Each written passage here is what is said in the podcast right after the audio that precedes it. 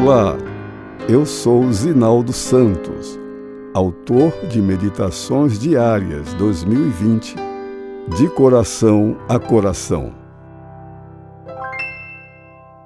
23 de janeiro, quinta-feira, o Cântico do Cativo. Às margens do rio de Babilônia nós os assentávamos e chorávamos, lembrando-nos de Sião. Nos salgueiros que lá havia, pendurávamos as nossas harpas, pois aqueles que nos levaram cativos nos pediam canções. Salmo 137, 1 a 3.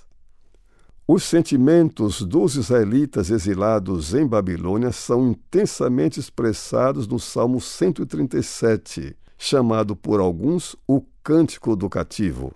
Misturam-se sentimentos de tristeza, saudade e desejo de vingança. O fato, porém, é que eles colhiam o resultado de terem se afastado de Deus. Alguns dos cativos são encontrados aqui assentados às margens dos rios de Babilônia, remoendo um desgosto que parecia além do que era possível suportar. A dor pela perda de Sião e do templo era indescritível. E os babilônios reagiam à tristeza deles, pedindo-lhes que cantassem.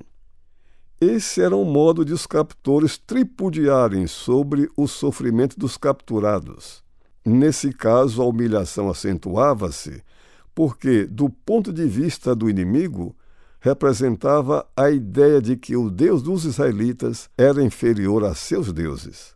No entanto, os cativos se recusaram a cantar, preferindo mergulhar no saudosismo. Se cantassem, teriam mostrado que a presença de Deus não é limitada pela geografia e que nada pode nos separar do seu amor.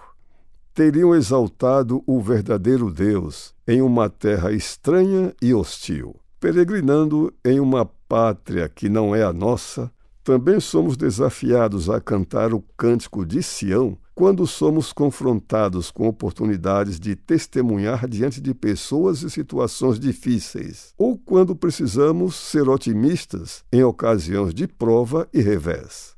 Sempre há os que preferem pendurar as harpas, mergulhando no silêncio angustiante, entregando-se ao pessimismo. Privam-se de desfrutar o melhor da vida.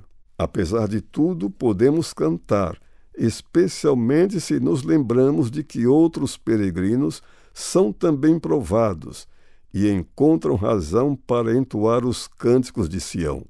Depois precisamos ter em mente que o louvor liberta das tristezas e frustrações. Jesus cantou na noite em que foi traído, enquanto a sombra da cruz pairava mais densa sobre seu caminho. Ele cantou, Sim, ele cantou quando estava prestes a experimentar as agonias do Getsemane e do Calvário. O inimigo espera que respondamos às adversidades da vida com queixas e desespero. Contudo, o louvor nos leva à presença de Deus. A recusa em pendurar a harpa produz ânimo e vigor.